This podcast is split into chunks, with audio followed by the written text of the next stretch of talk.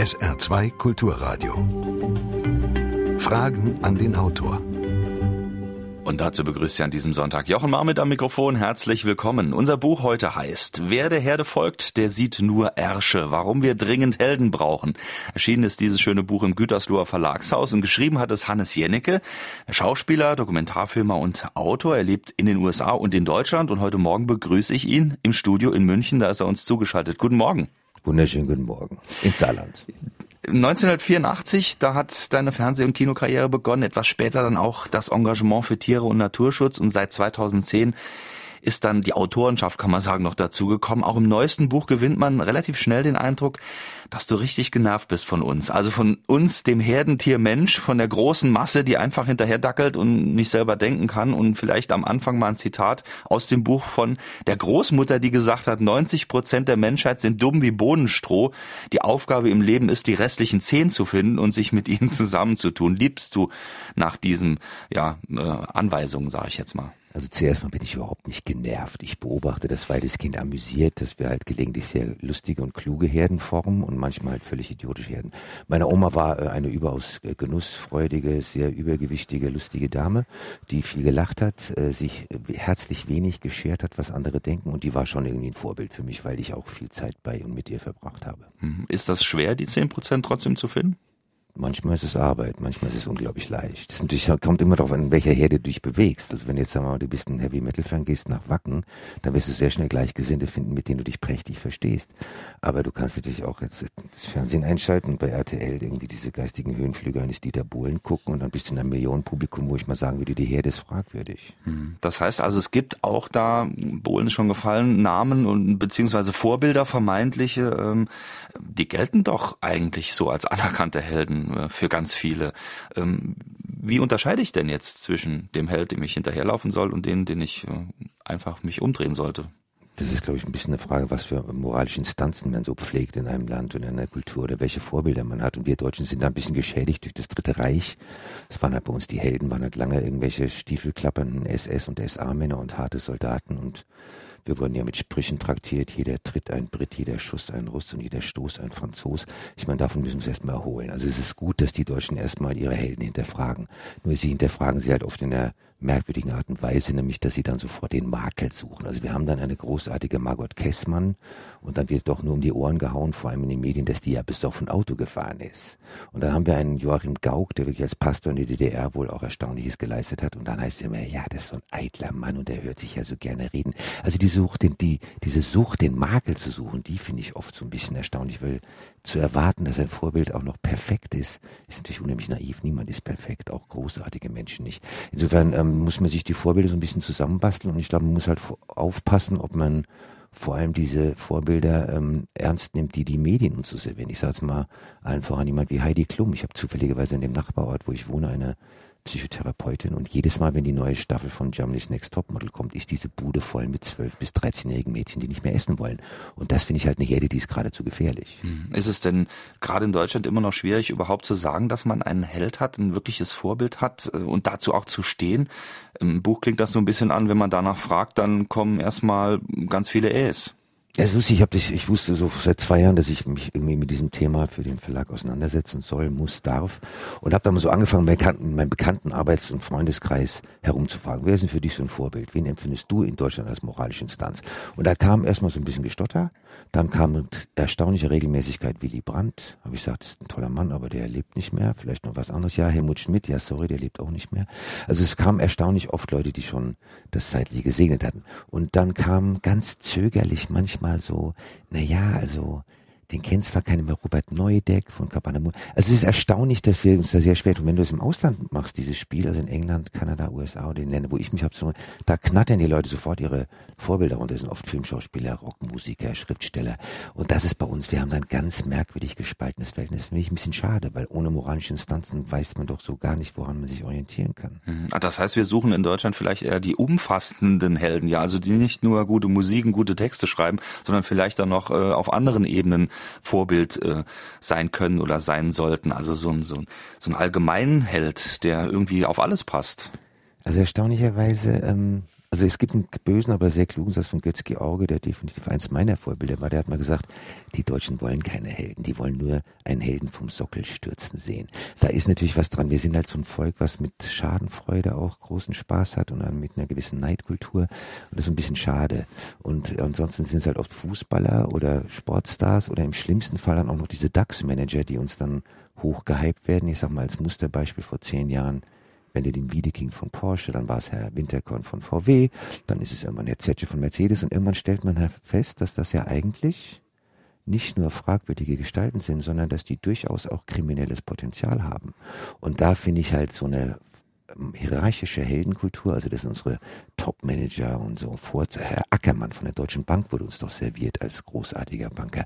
Und da wird es halt dann wirklich gefährlich, wenn man diese Leute nicht dauernd hinterfragt, die uns in der Politik, der Industrie und Medien serviert werden als Leitgestalten. Sie merken schon, dass jede Menge Diskussionsbedarf und jede Menge äh, Sprengstoff auch in Anführungszeichen drin. In dem Thema heute hier bei Fragen an den Autor mit Hannes Jennecke, wer der Herde folgt, sieht nur Ärsche, warum wir dringend Helden brauchen. So sein Buch. Wenn Sie Fragen stellen wollen, wenn Sie mitdiskutieren wollen, tun Sie das gerne. 0681 65 100 ist die Nummer hier in Saarbrücken.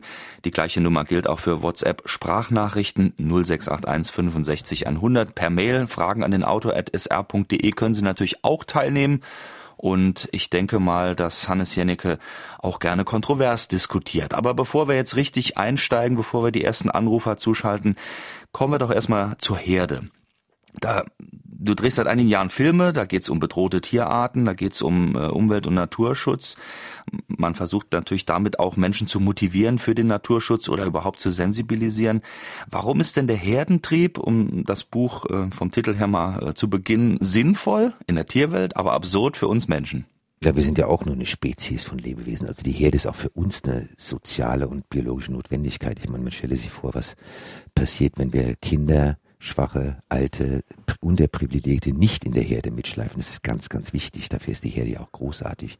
Ich denke, man sollte nur die Herde, in der man gerade trottelt, gelegentlich hinterfragen. Ich sage jetzt mal das Stichjahr 1933, da hätten die Deutschen vielleicht mal ganz kurz überlegen sollen, ob sie der NSDAP-Herde folgen sollten und einem Herrn Goebbels, einem Herrn Hitler, einem Herrn Hitler. Also es gibt halt, oder ich sage, die Trump-Wahl ist ein wunderbares Beispiel, Putin ist ein gutes Beispiel, Erdogan ist ein gutes Beispiel.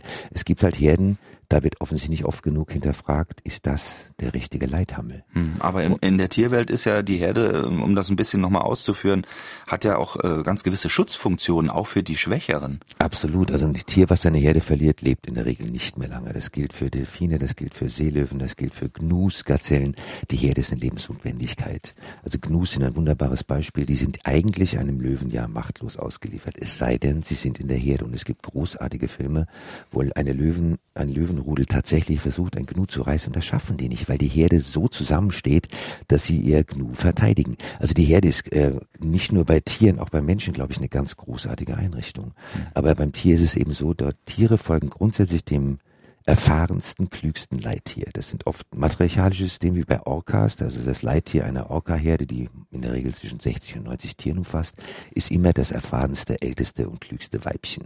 Bei Elefanten ist es eine Leitkuh, ähm, bei Löwen ist es eine Löwin. Das ist total interessant, das ist meistens in den sehr erfolgreichen Spezies ins matriarchalische Systeme und da wird eben dem klügsten und erfahrensten Tier gefolgt. Und da möchte ich jetzt mal fragen, ob der Mensch das auch so macht. Folgen wir denn dann äh, den Leithammeln oder den, sagen wir mal, den Leitkühen? Je nachdem wer da vorne steht, ähm, und merken gar nicht, dass die eigentlich überhaupt nicht, sagen wir mal, äh, das Ziel der Herde äh, als eigenes Ziel haben, sondern ganz andere. Also es gibt mit Sicherheit Politiker und auch Leithammel, die sehr wohl das Wohl der Gemeinheit im Sinne haben, aber das dürfte eher gesagt die Ausnahme sein.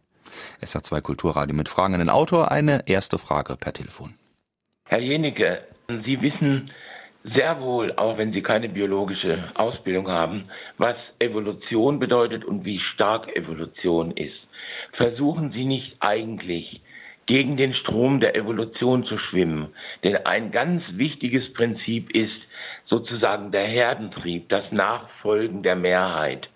Und äh, Sie werden doch damit zwangsläufig immer in einer Minderheitenposition sein, wenn Sie nicht den Ersten folgen.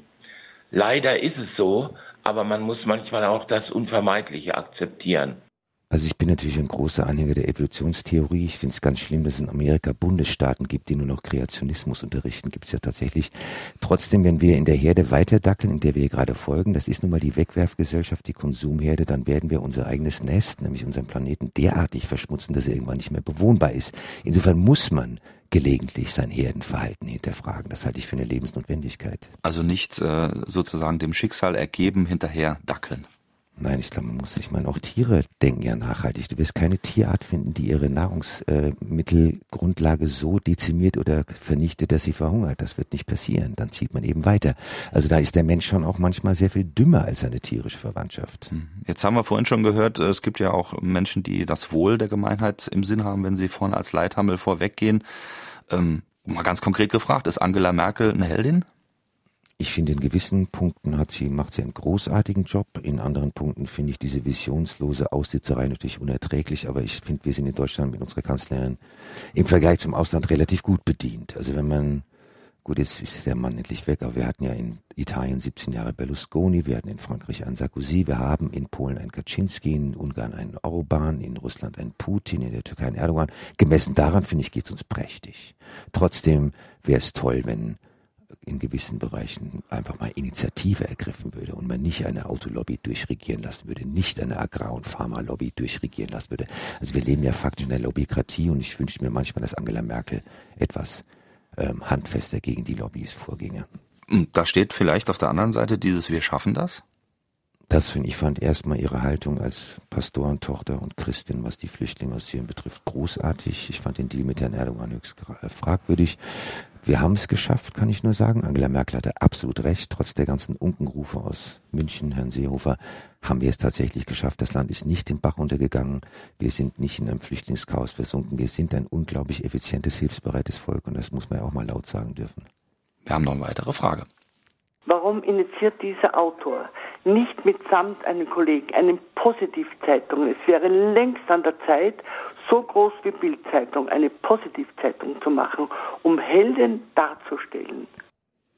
Also mein Buch ist ein kleiner Versuch, genau den Leuten eine Plattform zu geben, die nie in den Medien sind. Ich bin jetzt kein Verleger. Ich fürchte auch, dass eine Positiv-Bildzeitung sich nicht verkaufen würde, weil wir Deutschen konsumieren nun mal lieber negative Schlagzeilen als positive. Da sind wir anders als die Angelsachsen. Aber mein Buch ist ein ganz lautes, klares Statement für die kleinen Helden, die nie eine Plattform bekommen, meine ehemalige Nachbarin in Köln, mein Taxifahrer in München.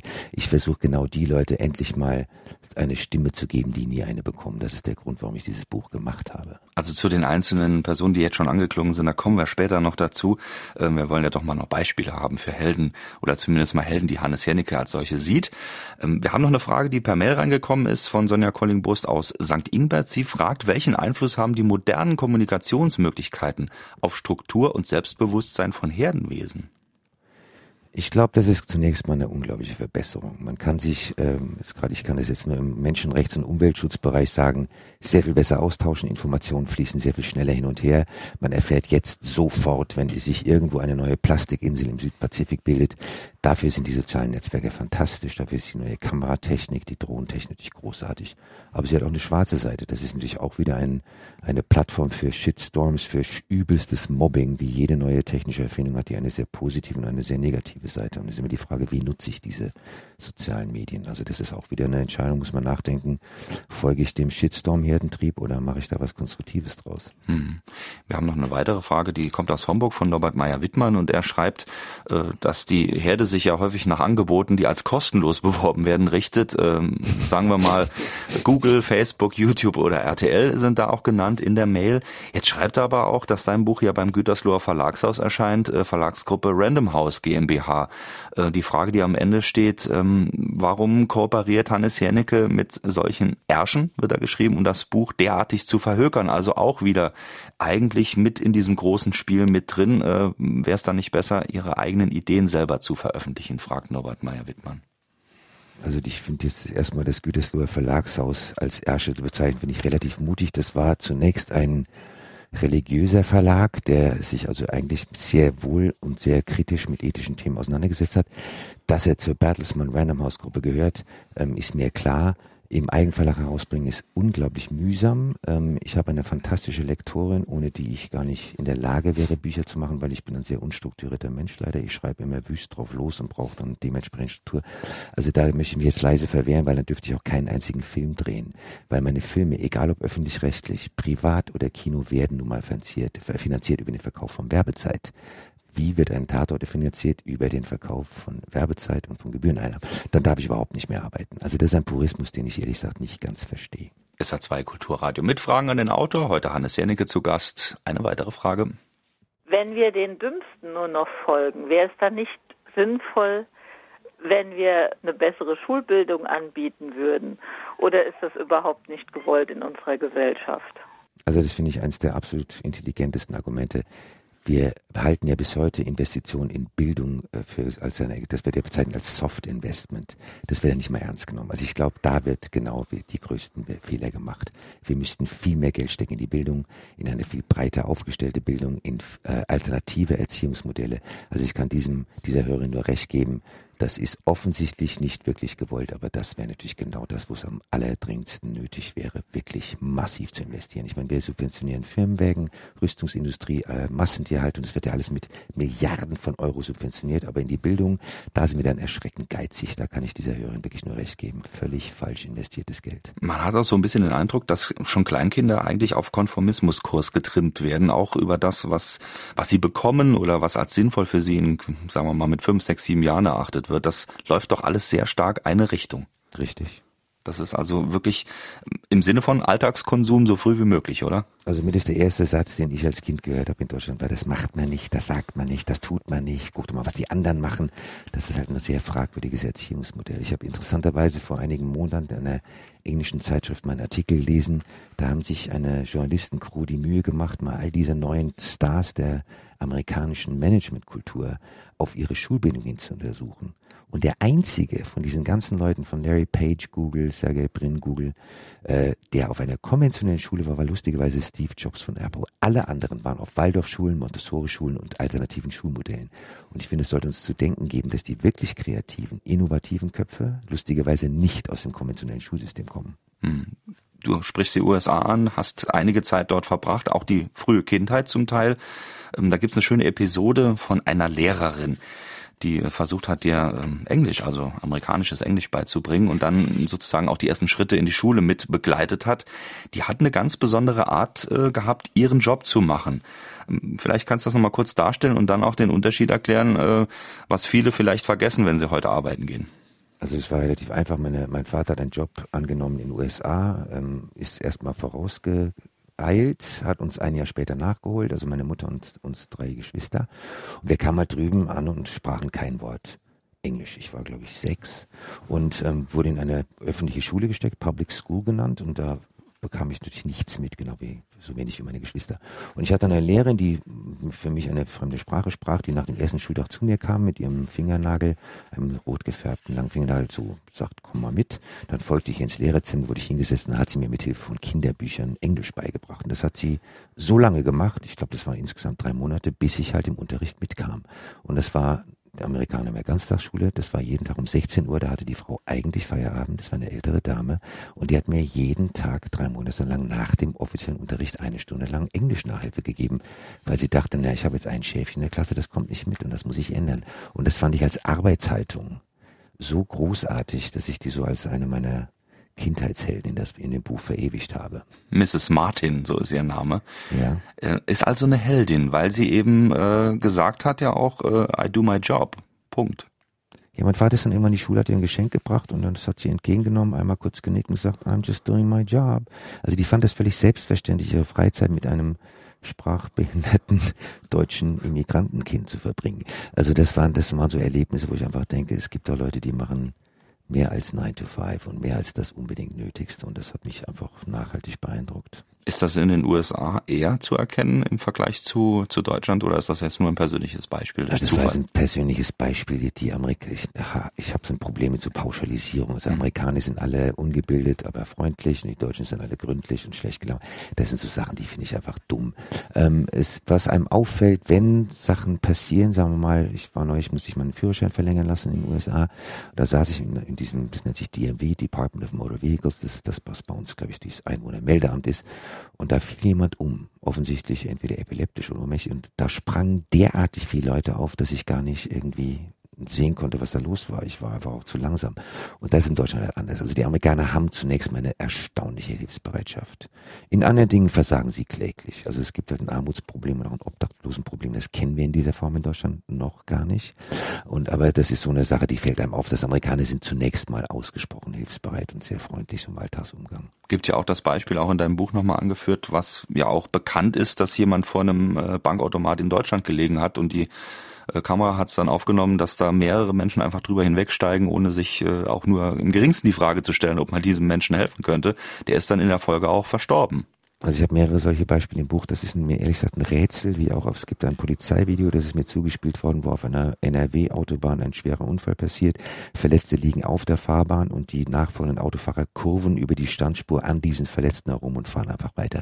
Das ist ein Verhalten, das verstehe ich nicht. Das ist genau wie dieser arme Rentner, der in, einer, in dem Vorraum einer Essener Bank, sehr gut angezogener älterer Herr, zusammenbrach. Man sieht auf dem Video tatsächlich noch sechs, sieben, acht Leute über diesen ohnmächtigen Mann hinübersteigen, sich ihr Geld holen am Bankomaten und verschwinden wieder aus dieser Bank, wo man sich denkt, was denken diese Menschen? Warum helfen die nicht? Es gab dann einen, der hat ihm geholfen, dann das war für den Rentner leider zu spät. Also das ist ein Herdenverhalten, was ich ehrlich gesagt kriminell finde. Das ist ja auch unterlassene Hilfeleistung und da werden die Gesetze Gott sei Dank jetzt ja auch verschärft. Das gilt ja auch für diese Gafferei. Also da passiert ja Gott sei Dank was, weil wir offensichtlich ein Volk sind, was lieber eher wegguckt als zupackt. In gewissen Situationen, auch das kann man nicht pauschalisieren. Hat Hannes Jennecke da irgendeinen Erklärungsansatz, warum das vielleicht bei uns man, man will es ja nicht sagen, aber bei uns in Deutschland doch sagen wir mal, fast schon äh, täglich berichtet werden muss.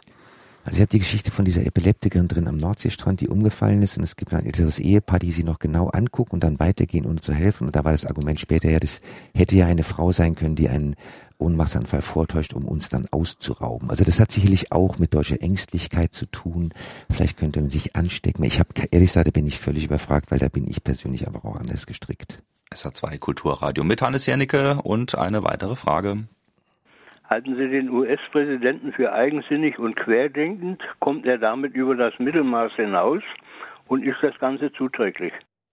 Also ich bin amerikanischer Staatsbürger. Ich habe mich in meiner gesamten amerikanischen Biografie noch nie so geschämt für einen Mann wie Herrn Trump. Querdenken halte ich dafür den falschen Ausdruck. Das ist erstmal einfach nur Querbenehmen. Das ist einfach ein Mann mit einem miserablen Benehmen, einer miserablen Schulbildung, einer ganz fürchterlichen Denkart, die aus diesem amerikanischen Raubtierkapitalismus und aus sehr mafiösen Immobiliengeschäften stammt. Ich kann nur sagen, ich schäme mich und ähm, kann nur hoffen, dass sie jetzt nicht direkt auflegen. Aber Donald Trump ist natürlich auch Thema, auch bei den Fragen, die wir hier per Mail bekommen ja. heute in dieser Sendung. Ähm, da wird auch gefragt, ähm, Jürgen Brust aus St. Ingbert, wie charakterisiert Hannes Jennecke die Herde des derzeitigen US-Präsidenten Trump? Das ist jetzt, wenn man es ganz, sich ganz einfach macht, sind das ältere, also laut Wahlanalysen, ältere weiße Männer, mit ähm, einer sehr bescheidenen Schulbildung, meistens im ländlichen Gebiet angesiedelt, äh, die einfach Angst haben vor einer Überfremdung, vor massenhafter Immigration, die natürlich in den USA genauso stattfindet wie in Europa. Das sind Menschen, die hauptsächlich angstgetrieben wählen und die ihre Fälle da weg davon schwimmen sehen. Das kann man zunächst mal verstehen. Das ist der Effekt eines jeden erfolgreichen Populismus. Den hat Berlusconi sehr clever bespielt, den bespielt Putin sehr clever, Erdogan auch. Da fallen natürlich Leute auch rein auf einen medial extrem cleveren äh, Populisten, der aus einer Fernsehsendung kommt, The Apprentice, und dessen Lieblingssatz war You're fired. Und diese Sendung ist jetzt zehn Jahre her, aber diesen Satz sagt er, wie man sehen kann, immer noch sehr gerne. Also ich finde natürlich, Trump ist äh, dieser Herde zu folgen, dieser populistischen, ist halt brandgefährlich. Das müssten wir als Deutsche eigentlich am besten wissen. Aber nach den äh, Vorfällen in Charlottesville beispielsweise ist ja auch relativ klar geworden durch Trumps Reaktion, dass er durchaus auch, sagen wir mal, rechte äh, Gewalt und auch rechtes Denken, extrem rechtes Denken äh, jetzt nicht direkt verurteilt. Also das ist schon seine Stellungnahme. Er, er schwimmt nicht nur mit den äh, mit dem, was gerade angesagt ist, sondern dann, dann wird das ja auch klar. Ich meine, es war ja auch schon vorher klar, dass er das positiv sieht. Ja, nicht nur das, die Leute haben ihn ja gewählt. Das ist ja seine Stammwählerschaft, der Ku Klux Klan, die sogenannte Alt-Right, die ehemalige Tea Party. Der weiß ganz genau, dass das die Leute sind, die ihn am treuesten wählen. SR2 Kulturradio. Wir schauen mit Hannes Jennecke äh, nicht nur in die USA, sondern auch in die Mails, die wir bekommen hier heute mit seinem Buch Wer der Herde folgt, sieht nur Ärsche. Warum wir dringend Helden brauchen, schreibt ähm, Dr. Bachmann, so ist es geschickt, aus Neunkirchen, glaube ich. Das Zitat, mein Geschichtslehrer sagt, Helden sind meist dumm, denn Angst ist natürlich. Ähm, was man damit jetzt anfangen kann, das gebe ich mal weiter, Hannes. Angst ist natürlich völlig richtig. Das ist ein Überlebensinstinkt. Ohne Angst lebt kein, mehr, kein Mensch lang und ein Tier auch nicht.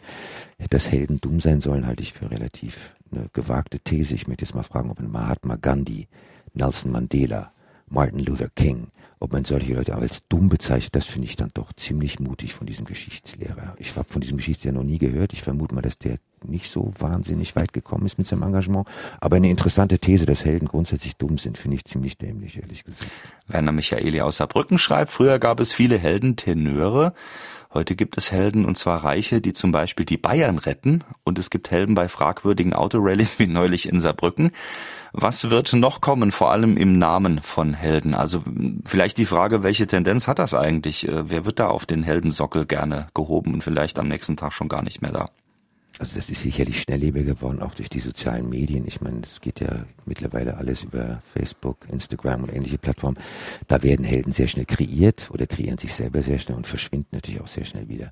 Und ich finde es auch interessant, dass so, ich bin halt ein großer Rockmusik oder Popmusik oder auch Jazzfan, dass so Phänomene wie Springsteen oder Tina Turner die wird es nicht mehr geben. Dass sich Leute wirklich über 30, 40, 50 Jahre lang eine, eine Karriere erhalten können, das ist alles extrem schnelllebig geworden. Ich möchte jetzt nicht grundsätzlich sagen, dass es schlimm ist, aber ich finde es halt irgendwo auch schade. Was ist denn heldenhaftes an Tina Turner?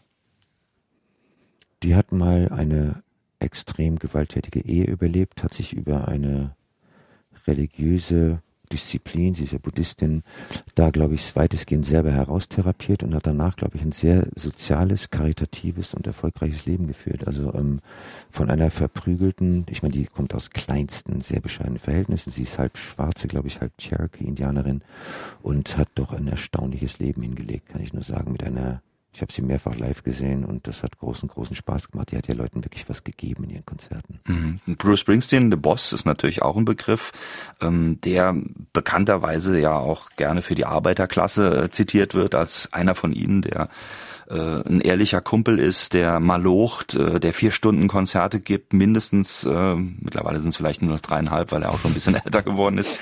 Aber im Endeffekt, äh, Hannes, ist doch der, ist der Boss doch auch ein Plattenmillionär, der vielleicht auch ein bisschen den Kumpel gibt. Äh, oder ist das wirklich so dieser Malocher, äh, der sich treu geblieben ist? Aber Kann man das überhaupt ehrlich, von außen bewerten? Muss denn ein Plattenmillionär, der das Springsteen mit Sicherheit ist, zwei Wahlkämpfe lang mit einer Klampfe hinter Obama hertingeln und Wahlkampf machen? Hat er das nötig? Nein.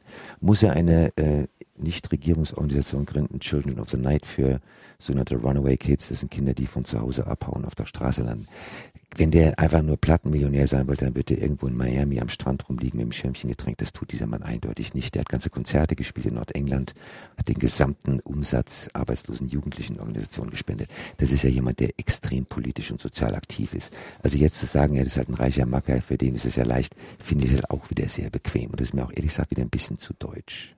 Es gibt ja tatsächlich reiche Leute, die mit ihrem Geld vernünftige Sachen machen. Es ist, ja, es ist ja gar nichts Anrüchiges daran, Geld zu verdienen, erfolgreich zu sein. Die Frage ist, was machst du dann mit deinem Geld? Wie ist das denn dann mit Apple? Die werden als Steuertrickser auch bei dir im Buch bezeichnet. Ist ja auch nachgewiesen.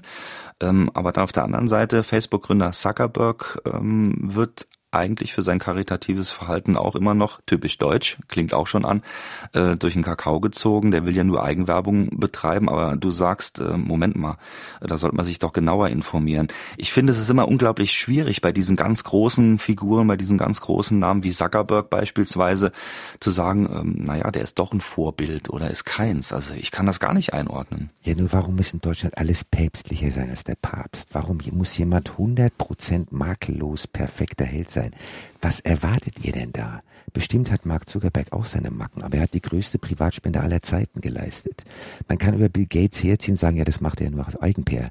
Aber mal ganz ehrlich, reden Sie mit einem Afrikaner, dessen Malaria geheilt wurde, ob der Bill Gates scheiß oder gut findet. Bill Gates ist der größte Investor in die Malaria-Forschung. Also ich finde, man sollte auch mal die Leute fragen, die davon profitieren, von diesen äh, großzügigen ähm, Milliardären. Also ganz ehrlich, wenn du in, in Eritrea sitzt und hast nichts zu essen und es, du profitierst von einer Spende der Gates Foundation, ist dir ziemlich egal, ob Frau Mioska in den deutschen Nachrichten Herrn Gates gut findet oder eben nicht. Also ich glaube, es kommt immer darauf an, wo das Geld ankommt und was damit erreicht wird. Und wenn Zuckerberg ähm, großartige Projekte steuert, finanziert, dann kann man den doch auch mal einen guten Mann sein lassen. Hannes Jernecke bei SA2 Kulturradio. Fragen an den Autor und wir haben eine weitere Frage. Was hat Hannes Jänecke Heldenhaftes an sich? Wie würde er sich selbst charakterisieren? Also ich habe überhaupt nichts Heldenhaftes an mir. Ich habe eine Reihe von Vorbildern, die ich sehr bewundere, die mir immer sehr geholfen haben. Ich bin wahrscheinlich, ich habe ein gewisses Wutpotenzial und versuche das möglichst produktiv zu nutzen. Also mich, es gibt diesen großartigen Satz, ich glaube von Kurt Cobain, der mal gesagt hat, Anger is a blessing, Wut ist ein Segen. Ist immer die Frage, was macht man draus? Ich versuche eben Dokumentation draus zu machen, Bücher und irgendwie mich politisch sozial zu engagieren. Aber heldenhaft bin ich ganz bestimmt in keinster Weise. Ist denn vielleicht noch was von dem Rebell Hannes Jennecke übrig? Also, oder war jemals einer? Also ich renne jetzt nicht mehr, als Teenager bin ich mit Acryllackdosen hinter Pelzmitteln hergerannt und habe die eingesprüht. Äh, das mache ich ganz bestimmt nicht mehr. Dafür habe ich jetzt eine Kamera und eine Dokumentarfilmfirma und einen Sender, der meine Dokus ausstrahlt. Also ich habe natürlich, die Wahl der Waffen ändert sich ja mit zunehmendem Alter. Ich bin manchmal immer noch relativ wütend. Also dieser Dieselskandal, der ja so runtergespielt wird jetzt gerade, den finde ich schon von einem erstaunlich kriminellen Potenzial und fühle mich mal wieder unfassbar verarscht. Aber ich mache halt jetzt Filme dagegen. Ich würde jetzt nicht mehr Autos anzünden. Wie ist das denn äh, aus der Kindheit heraus, äh, die ja auch zum Teil, wie wir schon gehört haben, in den USA stattgefunden hat? Äh, wie bist du denn an deine Helden herangeführt worden? Und ich vermute mal, das waren doch andere als, sagen wir mal, Kinder in deinem Alter in Deutschland zu jenen jungen Jahren hatten, oder?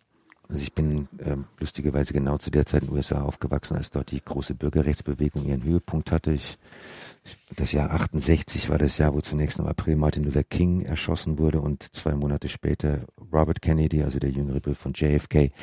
Ich bin mit einem erstaunlichen Gewaltpotenzial aufgewachsen. Also es gab dann wochenlang wirklich eine Ausgehsperre, wo Kinder nach 17 Uhr nicht mehr auf die Straße durften, weil die Schwarzen aus Wut ziemlich wahllos auf Weiße geschossen haben. Und meine Eltern haben das große Kunststück vollbracht, uns zu erklären, warum man das verstehen muss. Warum man die Wut und den Hass der Schwarzen verstehen muss. Also ich habe das auch Pech oder auch Glück gehabt, zu einer Zeit aufzuwachsen, die extrem politisch war und gleichzeitig sehr gewalttätig.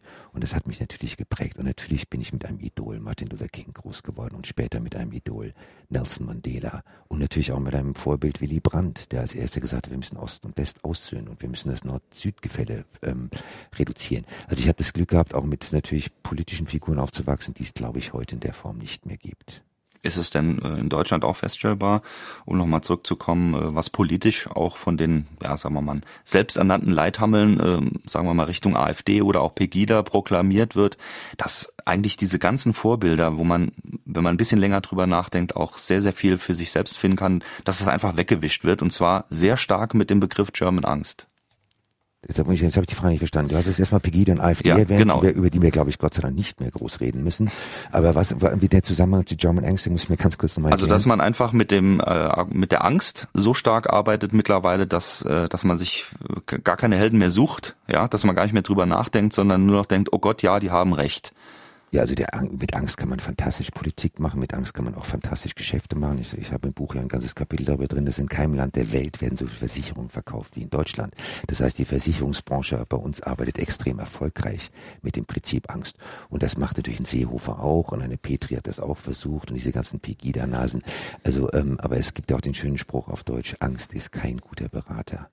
Und man sollte, ich habe mal in dem Buch auch drin, ich habe mal an einer Wiener U-Bahn-Station während meiner Schauspielstudentenzeit ein Graffiti gesehen, das, da hat irgendjemand hingesprüht, äh, Angst ist das Tor zur Freiheit. Und ich habe da relativ lange auf diesen U-Bahn-Zug warten müssen, hatte Zeit über diesen Sprung nachzudenken und im Nachhinein denke ich, ist es ein unglaublich kluger Satz. Wenn man dieses Tor mal aufstößt, dann lebt sich glaube ich, sehr viel angenehmer.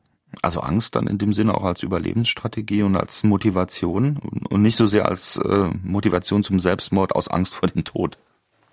Ja, es gibt ja diesen, wie heißt dieser deutsche Satz? Selbstmord aus Angst vor dem Tod, ja. Auch ein wunderbarer, kluger Satz. Ich weiß gar nicht, wer ihn gesagt hat.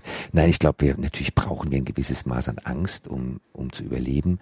Aber man muss halt aufpassen, wenn einem Angst suggeriert wird, um damit Wirtschaft oder Politik zu machen, dann sollte man, glaube ich, ganz schnell aufstehen und gehen. Wobei das mit den Versicherungen, die Deutschen denken doch auch gerne auf Sicherheit. Das ist doch jetzt nicht so falsch. Man versichert sich eben. Es könnte ja was passieren. Ja, man versichert sich gegen Schlechtwetter im Urlaub. Man, es gibt eine Sterbegeldversicherung. Also ähm, ich denke, es gibt Versicherungen, die sollte man haben, muss man haben, aber es gibt auch Versicherungen, da sollte man durchschauen, dass es einfach ein Geschäftsmodell ist. Und ich denke halt einfach, angstfrei zu leben macht auch mehr Spaß, als ängstlich durchs Leben zu tapern. Wir haben eine weitere Frage. Ich beginne mit dem Zitat von Goethe angeblich. Der soll gesagt haben, der Mensch denkt vielleicht in seinem Leben eine halbe Stunde, also 30 Minuten.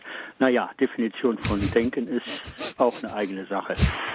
Frage, wie finden Sie den Spagat zwischen Selbstdenken, Selbstregeln, Selbstmachen und Ihrer Umgebung, beruflich und auch privat? Wenn Sie ja selbst vieles regeln, nach Ihrem Gusto, sind sie schnell ein Revoluzer. Und Brainstorming ist ja eine sehr gute Methode. Also da sind gleich ganz, mehrere Dinge mit ganz drin. Ganz tolle Frage. Erstmal das Goethe-Zitat finde ich natürlich unglaublich zynisch, weil wenn das stimmt, dass wir nur 30 Minuten im Leben nachdenken, das wäre echt tragisch. Ähm, ich glaube, das ist immer eine Kombination aus, was ist sozial verträglich mehr. Wir leben in einem sozialen Verbund und das kommt mit ganz vielen Pflichten daher, die auch schön sind und ähm, und auch einen gewissen Verhaltenskodex. Und man muss sich, glaube ich, innerhalb dieses gesellschaftlichen Rahmens, in dem man sich sozial zu verhalten hat, halt seine Freiräume suchen. Und ähm, Brainstorming ist eine fantastische äh, Einrichtung. Ich glaube, das macht auch noch mehr Spaß und ist noch fruchtbarer, wenn man das in Gruppen organisiert. Man weiß, dass amerikanische Konzerne wie Google das ja leider oder manchmal auch zum Glück sehr erfolgreich tun, wo ganze, also Räume geschaffen werden, damit 30, 40, 50 Leute gemeinsam nachdenken. Ich finde Brainstormen einen großartigen Ausdruck. Ich weiß nicht, wie man das auf Deutsch sagt. Gehirnsturm, keine Ahnung. Aber da kommt, wenn man auch geduldig und ausdauerhaft ist, kommen da oft spannende Ideen bei rüber. Jetzt ist es aber auch so, es gibt ja ganz viele Menschen, das will man ja auch nicht vergessen, die auch im Alltag ganz normal leben, ja, sagen wir mal in Anführungszeichen, die jetzt nicht ständig ausbrechen und ständig versuchen, noch noch einen anderen eigenen Weg zu finden, ähm, die gleichzeitig aber auch äh, der Gesellschaft ganz ganz viel geben. Du nennst zum Beispiel die Sachbearbeiter, die damit beschäftigt sind, ähm, die ganzen Flüchtlinge, die ganzen Menschen, die zu uns kommen, in irgendeiner Form äh, auf den Weg zu bringen.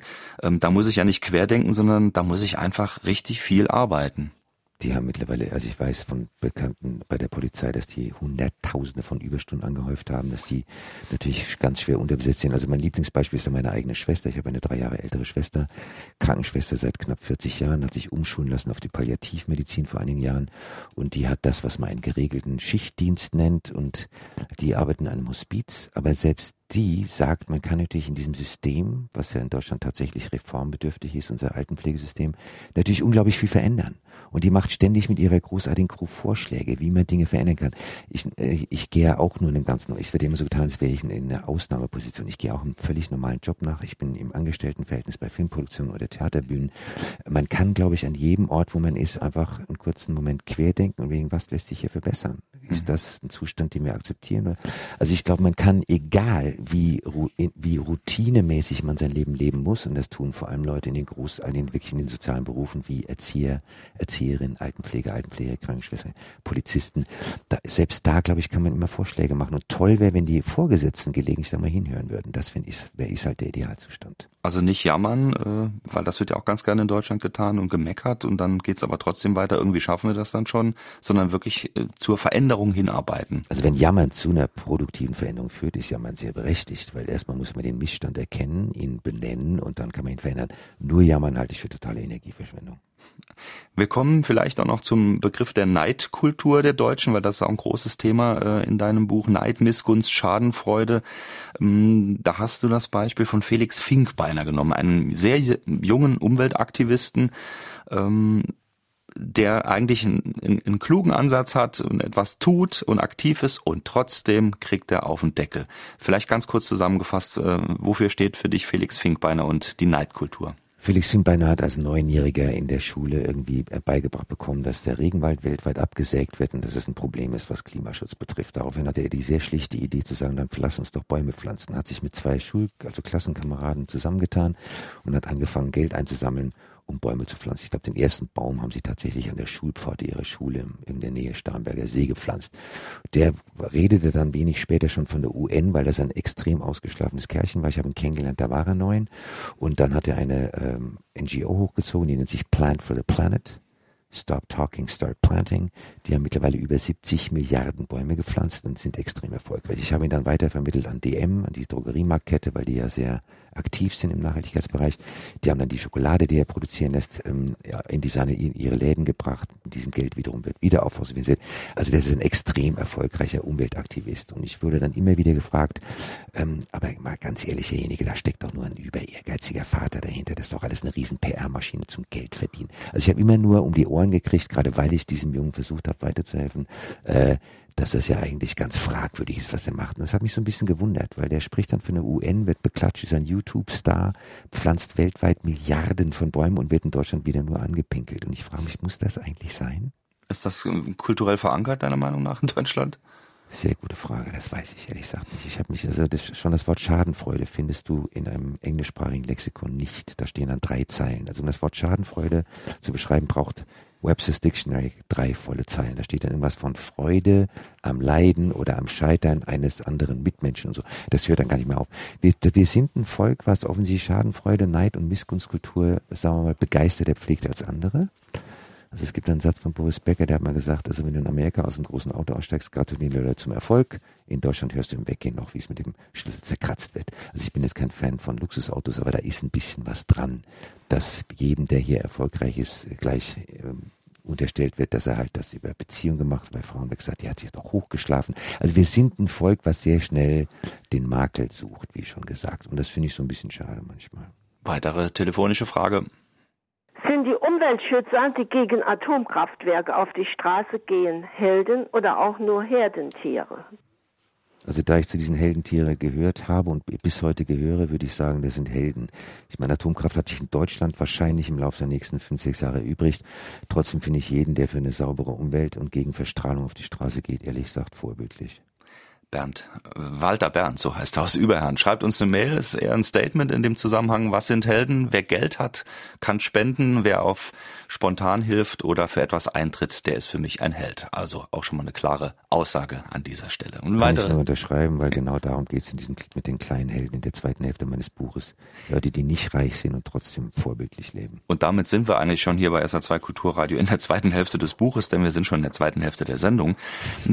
Da gibt's, äh, die wollen wir jetzt nicht ganz verschweigen, du hast natürlich einige, ähm, sagen wir mal, bekanntere Namen äh, angeführt, mit denen du auch zusammengearbeitet hast. Äh, oder aus der Geschichte jemand, der uns nach Australien führt. Ludwig Leichthardt, kennen die wahrscheinlich die wenigsten von uns.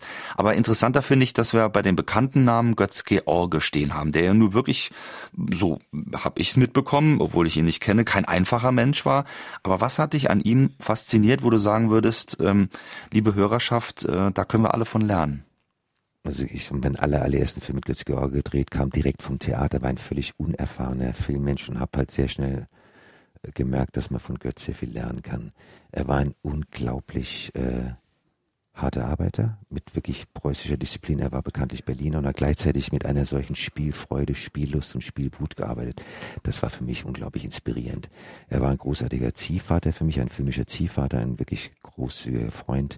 Ähm, das war einfach ein Mensch, der in den Medien ja gerne geschlachtet wurde, trotz seiner immensen Popularität und dem es dann aber auch ehrlich gesagt egal war. Das fand ich so toll, dass der nicht den Medien nach dem Mund geredet hat. Der hat das gemacht, was er für richtig hielt, hat auf sehr ähm, berserkerhafterweise das deutsche Mittelmaß in Film und Fernsehen bekämpft, manchmal erfolgreich, manchmal auch nicht.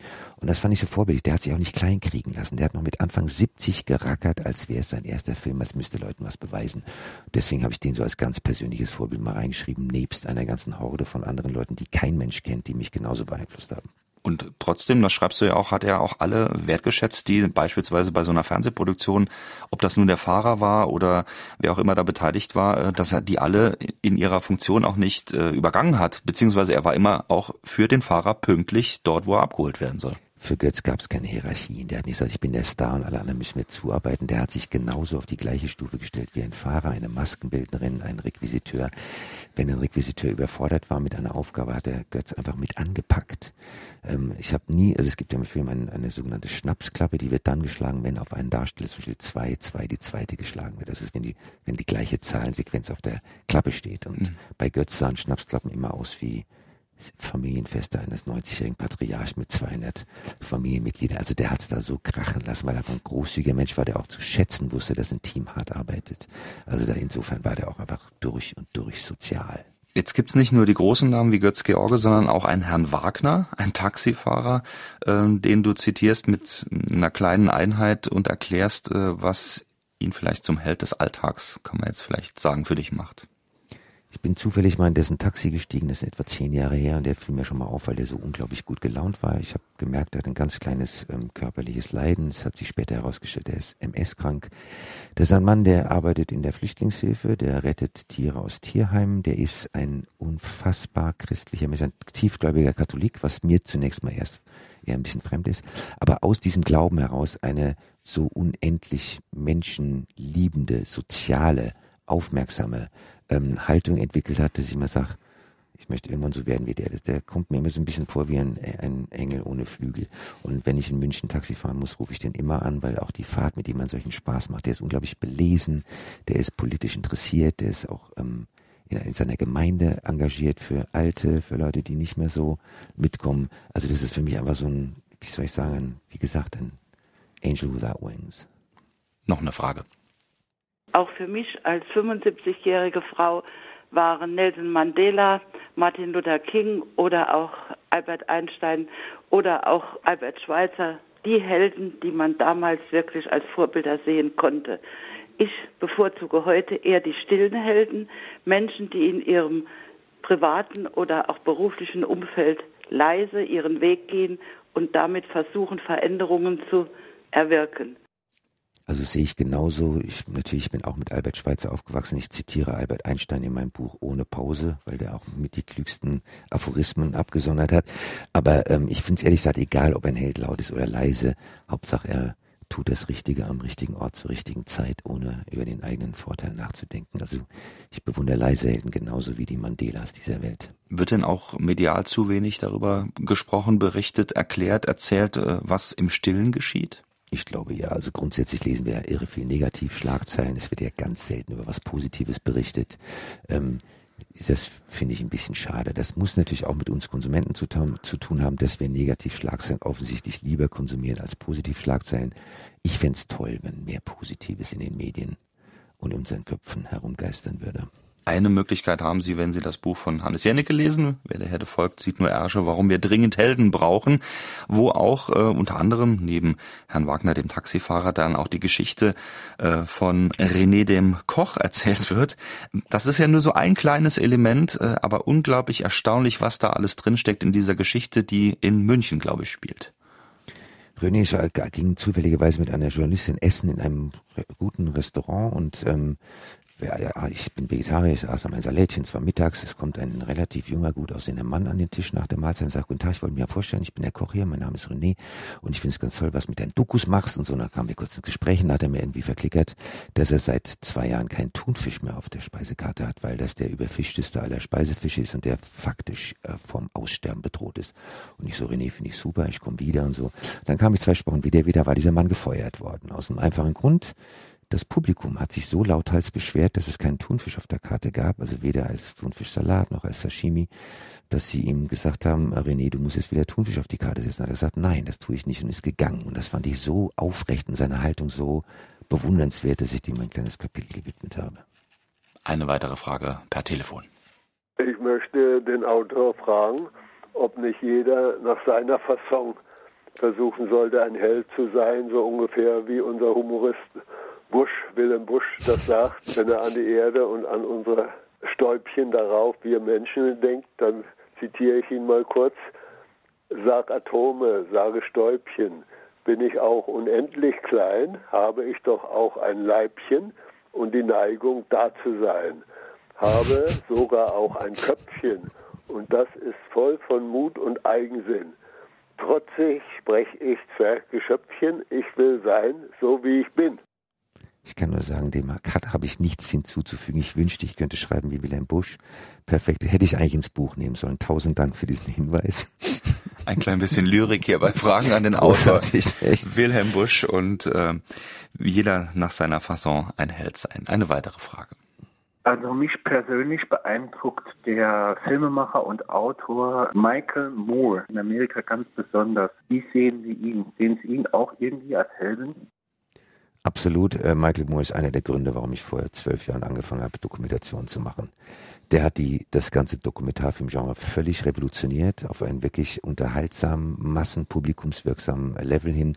Der ist für mich ein absolutes Vorbild. Ich finde ihn politisch großartig. Ich kaufe alle seine Bücher, ich habe alle seine Filme gesehen und ich wünschte, ich hätte die medialen Möglichkeiten eines Michael Moore. Ich finde ihn absolut großartig. Hat er denn deiner Meinung nach auch wirklich einen Einfluss auf das, was in den USA ähm, jetzt heute im Jahr 2017 passiert, gehabt? Oder hat er den noch? Oder ist er einfach eine anerkannte, äh, heldenhafte Randfigur?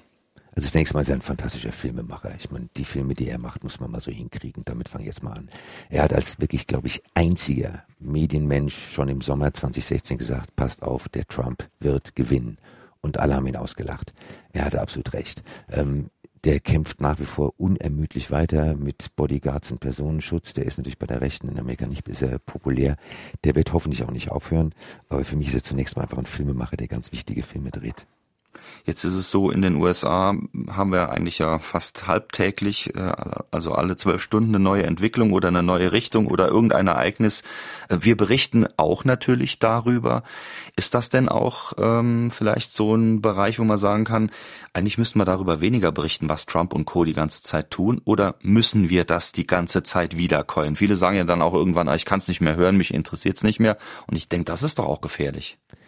Das hat zwei Seiten meines Erachtens. Einerseits finde ich es ganz schlimm, wenn Trump zu einer akzeptierten Normalität wird. Jetzt ist er halt Präsident und jetzt ist es halt so. Das fände ich eigentlich ganz gefährlich. Andererseits finde ich es ganz schade, dass Staaten wie Kalifornien mit ihrem wirklich fantastischen Gouverneur Jerry Brown, die vehement ignorieren, was der Trump in Washington treibt, dass die überhaupt nicht in Medien sind. Weil schon in der Wahlnacht hat Brown genau gesagt, meine Immigrationspolitik sieht so aus. Keine Deportationen. Ich werde mein Umweltprogramm weiterfahren. Ich bleibe im Pariser Klimaschutz. Vielleicht müssen wir etwas mehr über die Staaten berichten, die wirklich vehementen Widerstand leisten gegen Trump. Ich finde es ein bisschen schade, das ist so ein bisschen wie bei einem Autounfall. Man hat jetzt diese Trump-Katastrophe und muss natürlich dauernd gaffen, was passiert als nächstes. Und das ist ein bisschen schade. Andererseits können wir auch nicht akzeptieren, dass dieser Mann jetzt einfach so sein Ding macht. Also immer auch entlang der äh, Überschrift Question Your Leaders, was in den USA ja auch ein feststehender Begriff ist. Also die Anführer permanent zu hinterfragen. Finde ich ganz wichtig. Das hat Springsteen in meinem großartigen Song auch verewigt, den berühmten Satz Question Your Leaders. Ganz wichtiger Satz.